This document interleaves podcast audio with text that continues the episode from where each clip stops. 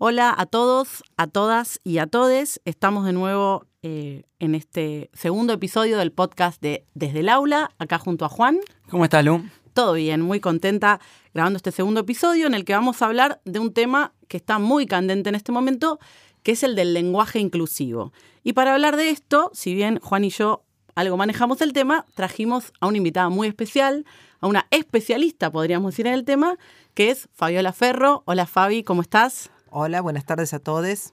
Bien, Fabiola es docente en la Facultad de Filosofía y Letras y en la Facultad de Ciencias Sociales. Fabi, ¿nos comentás un poquito las materias en las que das clase? Bueno, yo trabajo hace más de 30 años en la UBA. Eh, soy docente de la mm, asignatura Sociología del Lenguaje en Filosofía y Letras, que tiene como objeto de estudio, entre otros, el lenguaje inclusivo tiene como objeto de estudio las prácticas lingüísticas en sus condiciones históricas, sociales y políticas, y también he tenido a cargo un seminario específico sobre lenguaje inclusivo en la Facultad de Ciencias Sociales que ha sido válido para todas las carreras. Y además tienes una actividad gremial, ¿no? En la GD. Sí, eh, yo formo parte de la Asociación Gremial Docente de la UBA, milito en la agrupación Naranja desde hace varias décadas eh, he sido mm, secretaria de, Géneros y Diversidad Sexual y hoy en día soy eh, secretaria de Derechos Humanos de la mesa de AGDUBA. Ah, espectacular. ¿Cómo es posible que cada vez que nos tengamos que reunir con sus dirigentes solo tengamos que hablar de salarios? Que eligen militar en lugar de, de, hacer docencia. Una de las cosas que pasa con la educación pública es que se convierten en centros de adoctrinamiento. Caer en la escuela pública. Van a tener prácticas educativas en el mundo del trabajo que van a ser obligatorias. La educación es un tema de debate público. Todos los días se publican notas, opiniones y reportajes de especialistas sobre la escuela y sus resultados. Los principales diarios del país dedican editoriales a la crisis educativa y los gobiernos toman el tema demagógicamente. Pero la gran ausente es la voz de las y los protagonistas del hecho educativo, estudiantes y docentes. Desde el aula es un podcast hecho por docentes que, además de enseñar y organizarnos por nuestros derechos, tenemos una propuesta de salida para la crisis educativa. Bien, Fabiola escribió un artículo muy interesante sobre este tema con el debate de estos días, que salió en Prensa Obrera, que se llama... Es muy simpático el nombre. ¿Qué vas a prohibir vos, la reta? ¿Qué vas a prohibir vos, la reta? Falta, necesito que te imaginen las manos haciendo montoncito, ¿no? El famoso montoncito. ¿Qué, vas, a... prohibir vos, la reta? Bien, nos gustaría entonces hablar sobre, profundizar, digamos, sobre algunos aspectos de este artículo. A mí una de las primeras cosas que me gustó mucho y que me llamó la atención fue el tema que vos hablas del doble valor de la noción de regla, ¿no? Como en la resolución esta truchísima que sacó el gobierno de la Ciudad de Buenos Aires, con la reta y acuña a la cabeza, ellos juegan ahí con esta doble noción que te hablan de la norma lingüística y parece que te están hablando de la ley que te puede llevar a la cárcel, ¿no? ¿Nos comentás un poquito sobre esto? Sí. En la mm, resolución hay, hay varias cuestiones de orden legal. La primera es que no hay ley nacional de idioma en Argentina. Claro. No está ni en la Constitución ni hay una ley nacional. Uno podría decir, bueno, hay un uso por el cual el castellano, yo siempre prefiero llamarlo castellano para recordar su origen imperial incluso en la península ibérica, eh, pero bueno, o el español, si lo quieren llamar así. Bien, ahí te hago un eh, paréntesis para quienes no conocen, quizá en España en el territorio español hay otros idiomas. sí, hay otros idiomas, hay otras lenguas y yo te diría que si en, algunos lugares del territorio del Estado español vos querés llamar a la lengua español, te asegures que estás en condiciones de correr rápido. es decir, si vas a llamar a esa lengua español en Cataluña, decilo y corre. rápido, rápido, rápido, rápido. Eh, quizá no en Madrid, Depende de con quién estés hablando. Claro. También. Eh, con lo cual, yo recomendaría, por una cuestión de salud, en eh, España usar el término castellano en principio para evitar riesgos. Eh, en el resto, justamente por la política que ha tenido la corona española, porque esto hay que señalarlo, no es solo una política del Estado español, es una política de la corona española, o la política este, de, del panhispanismo. Bueno, se ha distribuido por el mundo la idea de que existe el español. Esta norma lo que hace es tomar, primero, como si hubiera una lengua nacional, que no la hay, y la segunda es jugar todo el tiempo con la, la, doble acepción de regla. Entonces hablan de reglas del lenguaje como si fueran leyes que hay que cumplir y que, como vos bien decías, bueno, uno podría ser sancionado legalmente por decir algún término que no está reconocido por reglas que tienen en realidad, en el caso de la llamada Real Academia Española, que es el nombre que se ha dado, bueno, tienen un valor, intentan tener un valor prescriptivo, pero no tienen un valor prescriptivo legal. Legal, claro. Legal no. Entonces la norma, cuando uno la lee, bueno, parece que estaría incumpliendo alguna norma, como, bueno, no se puede estacionar en el medio de la 9 de julio. bueno, entonces eh, realmente es una, en este sentido es muy pobre legalmente, por no decir falaz, por no decir trucha, eh, y en realidad está sostenida en una concepción fascista del lenguaje, porque suponer que determinadas reglas lingüísticas tienen un valor sancionatorio, bueno, es una concepción por lo menos autoritaria. Claro. Sí, bueno, viste igualmente que la resolución intenta eh, llamar a la denuncia. ¿no? Con Juan el otro día lo hablábamos, con, como el caso... Claro, hay un intento ¿no? de reeditar lo que fue en su momento que denunciamos como el 0800 Buchón, que habían armado cuando fue el tema de Santiago Maldonado, que es un tema que se trató mucho en las escuelas por la conmoción social que había generado, en particular en la juventud, y el gobierno trataba de dar manija a la denuncia a los docentes que colocaban el tema. claro, que, que, estudiantes y familias, en definitiva. Y bueno, yo les contaba, le contaba a Juan, no sé si te lo conté a vos, Fabi, antes de arrancar, pero esto fue un viernes, creo, salió un jueves a la noche, un viernes. El jueves a la noche. Bien, el, lunes llego a la escuela, a mi escuela, y lo primero que me entero, me dice el vicerrector de la mañana, que fue un alumno a denunciar a un docente, con el vicerrector, ¿no? Pero vino envalentonado con esta resolución a plantear que un docente, un colega mío, que es un muy buen docente, un, activista docente, eh, es una de las personas que trata la ESI, además, bueno, él suele hablar con lenguaje inclusivo. En obviamente no pasó mayores, quiero decir, pero fíjense que inmediatamente ya picó el bichito en alguien para ir a, ir a denunciar a uno de sus profes. Es que esto muestra cuál es la concepción de educación y del tipo de relación que se establece en el aula. Esta resolución efectivamente avala, llamémoslo buchoneo, denuncia, persecución, en lugar de pensar el aula como un espacio en el cual interactúan docentes y estudiantes y en el cual se produce conocimiento, debate, intercambio y no necesariamente coincidencia de posiciones. Hay cuestiones que tienen que ver con la construcción de conocimiento y hay cuestiones que tienen que ver con el debate, que es parte de una formación libre. No quiero Crítica, ¿no? Crítica y libre, no quiero decir democrática porque vieron que democrático está tan cargado de ciertos valores y es como dice la mano de Filippi, la democracia con la que te torturan, ¿no? Digamos, te desaparecen. Eh, entonces, eh, por eso no quiero decir democrática. Si lo entendemos democrática en un sentido socialista, sí. Pero quizá para ser más clara, libre. Entonces el aula, en lugar de ser un espacio libre, se transforma en un espacio de censura, en un espacio de miedos, en un espacio donde uno debe estar cuidando qué dice o qué deja de decir, porque entre otras cosas ponen en riesgo tu trabajo. Yo todo, el tiempo ese, todo el tiempo ese chiste, cuando digo algo medio ahí border, hago el chiste, no me están filmando, ¿no? No voy a aparecer en TN, ¿no? Chicos se ríen, todos nos reímos, pero bueno, claro. hay un poco de verdad en mi chiste. Bueno, tiene, tiene un sustento, por eso el chiste se entiende. Si no, no se entendería.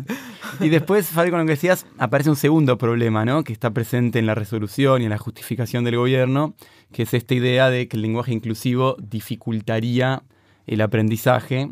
Y creo que vos colocas como una idea de fetichización de la enseñanza y el proceso de aprendizaje. Hoy la utilización de la E, la X y la arroba genera una traba en el proceso de aprendizaje, dificulta el proceso de escritura con fluidez, de comprensión de la lectura con fluidez y lo que queremos hacer es facilitar los procesos de enseñanza y de aprendizaje. Esto no es prohibir el lenguaje inclusivo. La lengua española tiene un montón de herramientas y es riquísima. Sí, bueno, primero no hay un solo estudio que avale semejante conclusión. No hay ninguno. De hecho, cuando se le preguntó a Acuña si cuáles eran los estudios que podían avalar semejante conclusión, su respuesta fue, sí, en, realidad hablaba de sus propias creencias, más que de algún tipo de estudio. Digo, es ministra. ¿Lo admitió o no? Dijo algo así como, no hay estudios, pero a mí me parece que es así. Una cosa bueno, está bien. No tengo pruebas, pero tampoco tengo dudas. claro, exactamente. pero no en chiste. Em, pero no en chiste. El, es tan, tan poco serio el argumento que, primero que las niñas siempre aprenden en la escuela modos comunicacionales diferentes a los que usan en sus casas. Esto es así, claro. necesariamente, entre otras cosas, porque empiezan a hablar de temáticas que no se hablan necesariamente en sus casas. Con lo cual el, el lenguaje que se usa en la escuela y en el aula, incluso en un ámbito libre, nunca es el mismo que el de las casas. Y uno no espera que sea eso, espera que sea otro espacio de socialización. Ahora, la idea de que hay una identidad o que hay primero, que hay un problema si hay más de una norma. No, bueno, muchas veces hay más de una norma o más de un criterio. Y la idea de que además tiene que haber una identidad entre escritura y oralidad solo se le puede ocurrir a alguien que es hispanoparlante o, o, castellano parlante y que tiene miras un poquito cortas, porque con ese mismo argumento, llevado hasta las últimas consecuencias, tienen que sacar del nivel inicial, medio y secundario el idioma inglés. Porque si hay una lengua en la cual no se escribe igual que como se pronuncia, es el inglés. Digo, también hay otras. Eh, ni hablar, de la, ni hablar de las lenguas que se escriben con ideogramas. A mí siempre me llamó, me llamó la atención, de uno que ve, ¿no? ve películas yankees, ve series, los concursos de, de deletreo. y hasta que una vez entendí, pues digo, no es tan difícil deletrear, claro, para nosotros. Pero claro, en una lengua que no hay prácticamente ninguna relación entre la pronuncia. Además, a veces OU se pronuncia de una forma, a veces se pronuncia de otra. Entonces, claro, ahí entendí el, spelling bee, ¿no? Claro. Los, concursos de los concursos de letreo. Igual nosotros en castellano tenemos ejemplos como la H inicial, como la alternancia entre B larga y B corta. en nosotros la C y la S, que en España no les pasa. En España no les pasa tanto, pero sí pasan en la mayoría de los lugares de Hispanoamérica.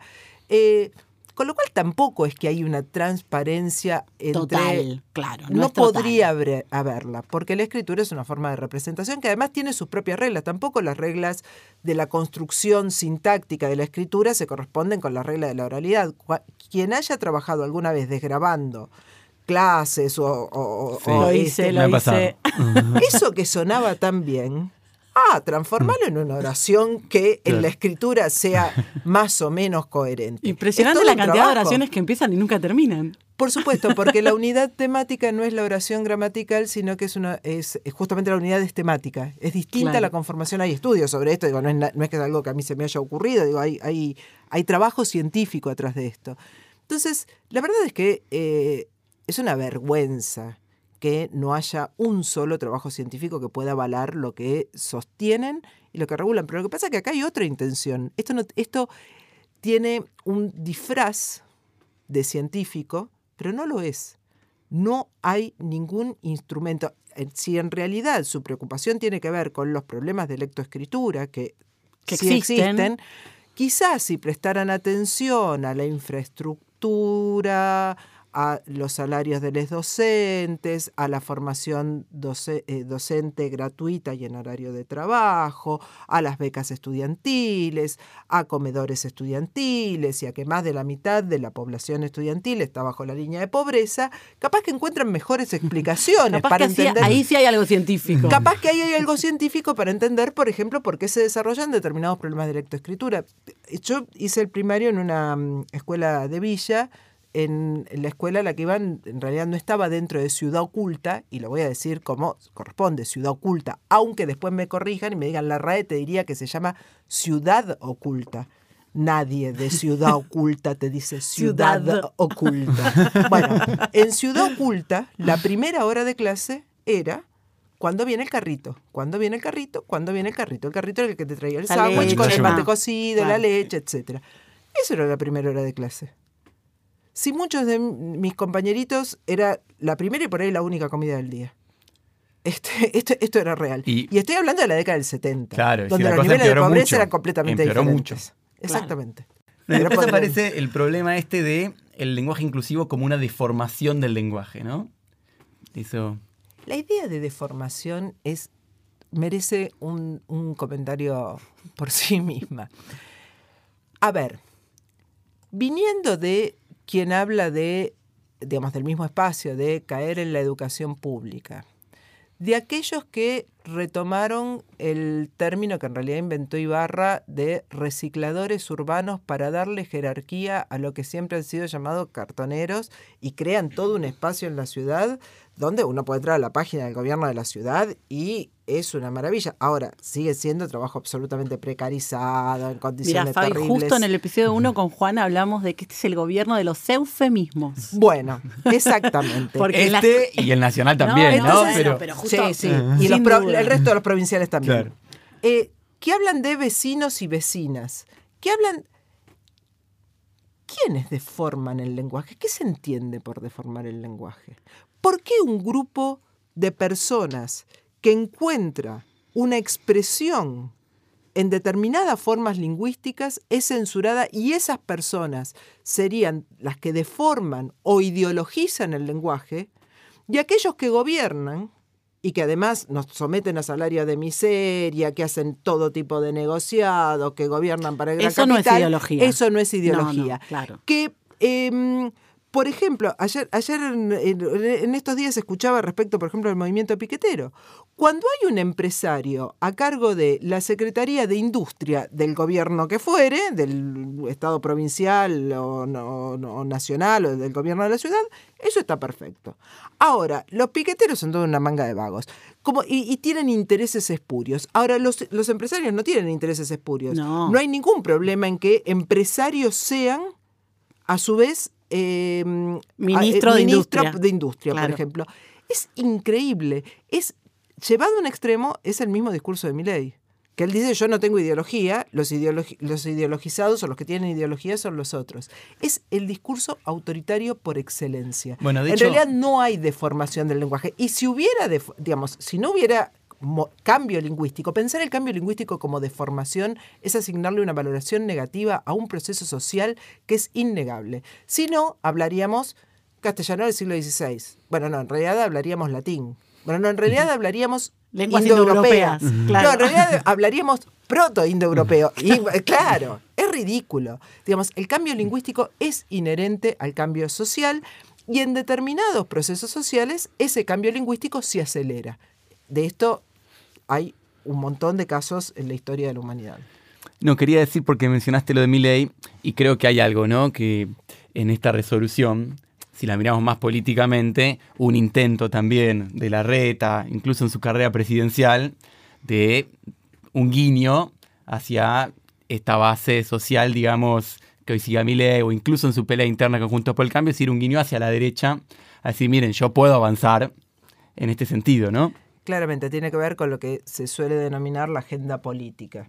Entonces, como la agenda política de la derecha puede avanzar hasta el lenguaje inclusivo, eh, la venta de armas, parece que la venta de órganos no. parece, que algún límite por ahora tienen, digamos, pero eh, eh, claramente es un guiño en ese sentido. Y esta resolución, si bien no tiene exactamente el mismo carácter, pero se emparenta con un montón de políticas lingüísticas como la que ha llevado adelante el fascismo, el caso de Mussolini, que además intentó modificar el uso de los pronombres para evitar la feminización de la lengua, literal. Sí, eso está en el artículo de nuevo, lo cito, lo recomiendo. Eso en la década del 30. Eh, claro, o lo que hay un libro maravilloso de un lingüista judío que estuvo en campos de concentración que se llama La lengua del Tercer Reich, que dice que él tuvo la, la, claridad respecto de qué pasaba cuando le preguntó a alguien, ¿y por qué fuiste preso? Y fui preso por unas palabras, le dice la persona, ¿no? Entonces que ahí empezó a ver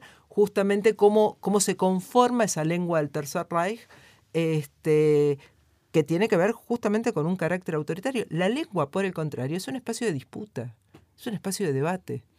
No, no, no, hay un carácter único del signo. En, mi caso, desde una perspectiva materialista histórica, yo reivindico a Voloshinov y el carácter, la noción de carácter ideológico del signo que siempre está tensionado y en disputa. Sí, a mí, em, con esto que decían de, de ley y, el guiño, ¿no? Este del arretismo y del pro a la derecha, lo relacionábamos también con algo que estuvimos hablando la clase anterior, que tiene que ver, bueno, con las condiciones, la clase anterior. Bueno, eso, perdón, pero eso... vicio docente. Vicio, docente, sin duda. Estuvimos hablando del episodio anterior, que tiene que ver, bueno, con las condiciones de trabajo y etcétera, de la docencia y cómo el día que, que la reta más o menos se lanzó de candidato a presidente para las próximas elecciones fue el día que anunció estas prácticas educativas de las que hablamos en el episodio anterior, no, no para traerlo acá, pero digo, fueron varios los guiños que viene haciendo la reta, el gobierno de la ciudad, hacia decir, miren que esta agenda política que plantea acá Fabi de la derecha, nosotros ya la estamos tomando en la ciudad con la reforma laboral docente, con las prácticas de los pibes y ahora con esto del lenguaje inclusivo, que es hasta en un punto lo más, el guiño más directo, me parece, a mi ley, porque eh, es lo que toca más esta cosa más ideológica que el, que, el mileísmo, no sé cómo decirle, plantea, y que bueno, que justamente buscando generar, evidentemente, lo que pasó en mi escuela, que debe haber pasado en un montón de otras escuelas, ¿no? Seguramente. Yo creo que hay una, una, mm, hay como dos periodos a tomar. Uno es el periodo corto, este que vos señalás, en el cual efectivamente el gobierno de la ciudad eh, hace ajustes a la derecha, ¿no? Claramente respecto de las condiciones de trabajo, bueno, el lenguaje inclusivo que es casi una provocación. es, casi, una, provocación. Pero no nos olvidemos que esta resolución es de los mismos autores de la UNICABA. No nos olvidemos cuál ha sido la política de, estos, de este, mm, em, del, del PRO, de quienes hace 15 años que gobiernan la ciudad. Hay que ser muy caradura para decir que hay problema de lectoescritura por el lenguaje inclusivo después de que durante 15 años te dedicaste a, tratar de destruir y no han podido por la lucha de docentes y estudiantes, en muchos casos también de lo que suele llamarse la comunidad, padres, eh, personas interesadas, etcétera. Digo, eh, eh, no han podido por eso. Pero ha sido toda una política para que no haya que caer en la educación pública, como hubiese dicho, como dijo en su momento Macri. El expresidente. Claro, exactamente. Lo que en este momento hay un reajuste, me parece, eh, más a la derecha en función de la disputa con Milei y de la carrera presidencial. Pero no es una novedad. En todo caso, es un, una, eh, poner el acelerador sobre una política que tenía una orientación. Y en un sentido más de, digamos, la lucha que se libra eh, en la ciudad y en el país y el ascenso del movimiento de mujeres que en los últimos años, eh, ¿a qué apunta esto? Esto es un curro, esto es un negocio, finalmente para seguir jodiendo a nuestros hijos. Bueno, acá hay algo claro porque, digamos, ¿por qué el lenguaje inclusivo molesta? Claro. Arranquemos por ahí. ¿Por qué no molesta el arre? O molesta menos, molesta de otra forma. Habla bien, boludo. Claro. Pero no, no te vengo con la Real Academia Española eh, a, correrte. A pegarte con el con el diccionario, O, con la gramática, que es más pesada, más grande. debe pesar un kilo por lo menos cada volumen. Em, en primer lugar, eh, hay que señalar que en este caso es una expresión que por supuesto es identitaria como toda expresión lingüística, está vinculada, pero que está vinculada al ascenso de los movimientos por los derechos vinculados a temáticas de género. Buena parte del movimiento de mujeres, la mayor parte del movimiento LGTBQ, en particular el movimiento trans. Digo, pensemos que, de hecho, esta resolución no solo es violatoria de, em, digamos, el, derecho a la palabra porque de algún modo constituye censura previa, decirte no podés hablar de tal modo. Es más grave, porque no solo prohíbe al docente usar lenguaje inclusivo, sino que obliga a un docente frente a un estudiante que haya optado por usar el pronombre ella, a violar su derecho a la identidad de género y tener que llamarle por él o ella. Con lo cual, digo, porque siempre se hace hincapié en el derecho a la palabra en términos de quién habla y no de quién es destinatario de, esa palabra. Claro, incluso en una perspectiva del derecho individual, hay una violación al derecho individual de quien se percibe Exactamente, de, de forma no binaria. También, en este sentido, es violatoria del sentido con el cual ha salido, más allá de las críticas que uno puede hacer, el documento en el cual vos podés elegir tener marcado como sexo X Digo, también es, contradictorio con eso. Entonces, acá lo que hay es un ataque, por eso está vinculado, por ejemplo, en los artículos de Amanda Martín al problema de la enseñanza de la ESI. Acá hay un ataque, en realidad, a uno de los movimientos más populares y más rebeldes de los últimos años que ha tenido conquistas legislativas, pero además hay un carácter del lenguaje inclusivo que a mí me gustaría señalar. No todo puede ser dicho en lenguaje inclusivo. A ver. No, hay, no todo puede ser mencionado en lenguaje inclusivo. ¿Acaso a alguien se le ocurriría hablar de les policíes? No, a mí no. No, la verdad que no. Ningún usuario de lenguaje inclusivo diría les policías. Es la policía, o los policías y la policía. ¿Alguien diría ellos por la reta y acuña? De ninguna de manera. ninguna manera. Más allá de que obviamente a ellos no les gustaría. De ninguna manera. Por ahí para molestarlos. Eh, claro. Eh, eso podría ser una provocación, digo, pero no todo, porque el lenguaje inclusivo, justamente como representa un movimiento, movimiento de lucha, al menos en las condiciones históricas y sociales en las que aparece, se desarrolla y en las que está hoy, en castellano, porque además no es igual en todas las lenguas ni en todas las sociedades, y me estoy refiriendo fundamentalmente a los centros urbanos, pero no solamente en Argentina, traza una clara línea entre un nosotros, incluso un nosotros que no usa siempre el lenguaje inclusivo, que lo usa por ahí solo en el saludo inicial, como un modo de posicionarse, que lo usa a veces sí, a veces no, porque aprendió otros modos de uso, y un ellos, que son aquellos que niegan los derechos de las mujeres, aquellos que no, no, quieren, por ejemplo, instrumentar el cupo laboral trans, y también están aquellos que, ojo, usan el lenguaje inclusivo y quieren que con eso ya esté todo. Sí, tenemos un presidente.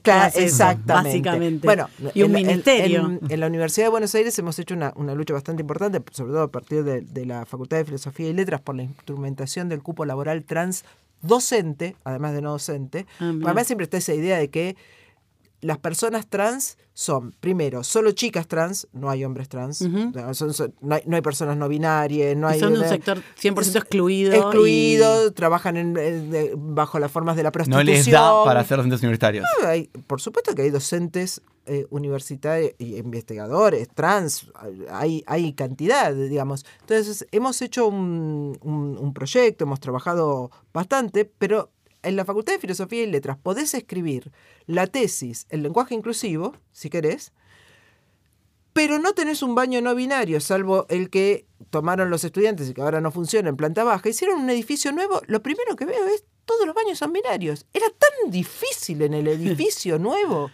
Por ejemplo, poner. Además, en el centro del progresismo mundial, porque la Facultad de Filosofía y Letras de la UBA. entiendo que en la Facultad de Filosofía y Letras hay gente que tiene distintas concepciones de su intimidad, del género, distintas edades. Entonces, por ejemplo, podías hacer los pisos pares, baños binarios, los pisos impares, baños no binarios. Sin, necesidad de imponer.